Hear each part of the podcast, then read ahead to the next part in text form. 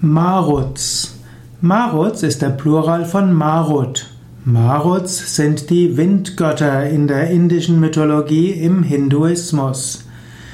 Marut ist ein, sind, die Maruts sind vedische Götter, die geradezu in den älteren Veden eine besondere Rolle spielen. Heutzutage sind ja die vedischen Götter in Indien im Hinduismus nicht so wichtig.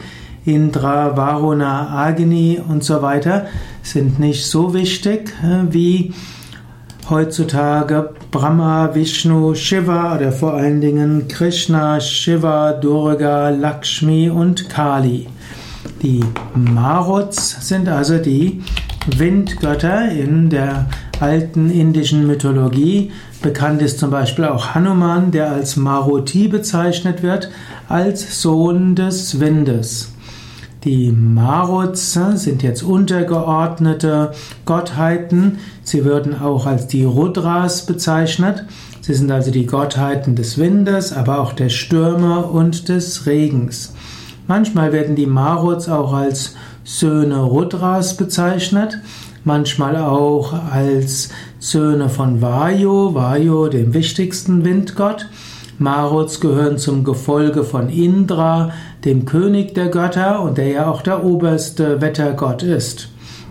Und so gehören die Maruts zu den Luftgottheiten. Die Maruts werden beschrieben als aggressiv, wild, unbändig, eben stürmisch und launisch, wie es zum Wetter und wie zum Wind gehört. Es gibt in unterschiedlichen Schriften eine unterschiedliche Anzahl von Maruts. Es gibt zum Beispiel die Rede von 27 Maruts, dann gibt es aber auch 60 oder 180 Maruts. In den Darstellungen haben sie oft Helme und Brustpanzer, in jedem Fall tragen sie auch Donnerkeile und Blitzpfeile. Sie haben goldene Äxte und mit diesen Äxten zerschneiden sie symbolisch die Wolken und so sorgen sie auch für den Regen. Manchmal werden die Maruts auch als Wolken selbst bezeichnet. Die Maruts können großen Schaden anrichten und so äh, werden sie öfters auch aus Ängsten verehrt. In jedem Fall sind die Maruts die Wettergötter und äh, es gibt verschiedene hm, Mythen um die Maruts. Es gibt zum Beispiel eine Geschichte von ihrer Geburt die Göttin Diti wollte 100 Jahre schwanger bleiben, damit ihre Söhne sehr mächtig werden würden, aber der Gott Indra schnitt ihren gewaltigen Bauch mit einem Donnerkeil auf und so kamen die Söhne Ditis, also die Maruts, vorzeitig auf die Welt.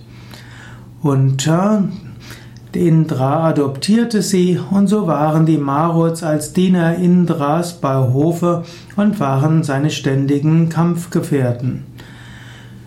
Die Maruts sind auch insbesondere bekannt durch ihre besonderen Gesänge und ihre Gesänge sollen auch eine besondere Kraft haben.